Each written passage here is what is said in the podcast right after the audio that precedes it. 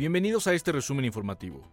En Guadalajara se inundaron al menos tres colonias por la tormenta acompañada de granizo que inició después de la medianoche del domingo. Se cayeron algunos árboles, así como cables, lo que provocó la suspensión de la energía eléctrica, además de que se reportó un vehículo varado. La cámara de un vehículo captó el choque de dos tráileres sobre el Boulevard Bellas Artes en Tijuana, Baja California. El vehículo de carga dio la vuelta en U sobre la vialidad cuando el semáforo del cruce estaba en rojo. Momentos después, el otro tráiler lo impactó. Todo quedó en daños materiales y lesiones menores en los operadores. Una espectacular nube conocida como supercélula, originada por una tormenta eléctrica, se concentró sobre la ciudad de Tacheng, en el noroeste de China. El increíble fenómeno natural sorprendió a decenas de personas que presenciaron la escena.